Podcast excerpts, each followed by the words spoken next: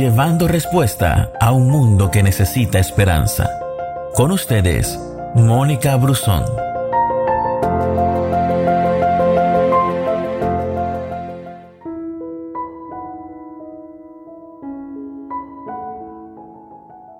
El mundo está lleno de gente real. Y también la palabra nos habla acerca de ser fuertes en medio de la debilidad. Todos tenemos nuestras debilidades. Para uno, su gran debilidad es la comida. Para otros es el dinero. Para otros, su gran debilidad son los hijos. O también puede ser la pereza o la salud física. En unas áreas somos fuertes y en otras somos débiles y nadie es lo suficientemente fuerte en todas las áreas. Esas debilidades no son un signo de insuficiencia, más bien nos ayudan a tener un equilibrio. El mismo Pablo tenía problemas con sus debilidades.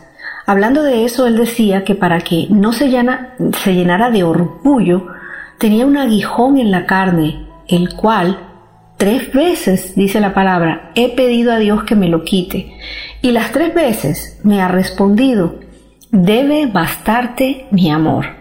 Mi poder se manifiesta más cuando la gente es débil.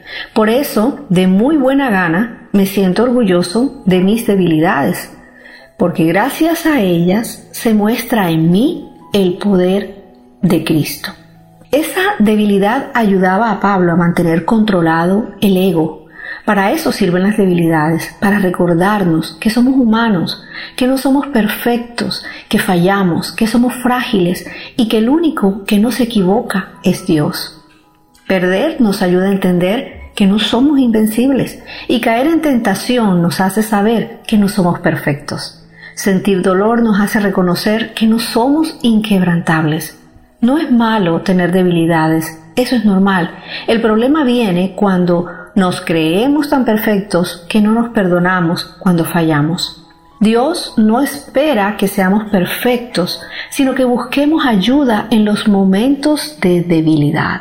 El, libro de Hebreos dice, nuestro sumo sacerdote entiende nuestras debilidades porque Él mismo experimentó nuestras tentaciones. Si bien es cierto que nunca cometió pecado, acerquémonos pues confiadamente al trono del Dios de amor para encontrar allí misericordia y gracia en el momento en que las necesitemos.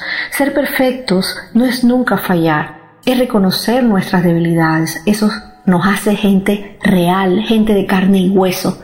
El problema de la religión es que nos hace pensar que para agradar a Dios hay que ser perfectos, que santidad es tener una conducta a prueba de errores, la perfección no es el resultado de una conducta intachable, es la consecuencia de ser perdonado a través del sacrificio de Jesús en la cruz. Mi debilidad me acerca más a la perfección. Por eso Pablo dice, me alegro de ser débil, de ser insultado y perseguido y de tener necesidades y dificultades por ser fiel a Cristo. Pues lo que me hace fuerte es reconocer que soy débil. Ser débiles no nos hace santos o menos perfectos o cristianos. Eso solo significa que somos humanos y que todo el tiempo necesitamos de la gracia de Dios para poder sostenernos. Gracias por escucharnos. No te pierdas ninguna de nuestras publicaciones.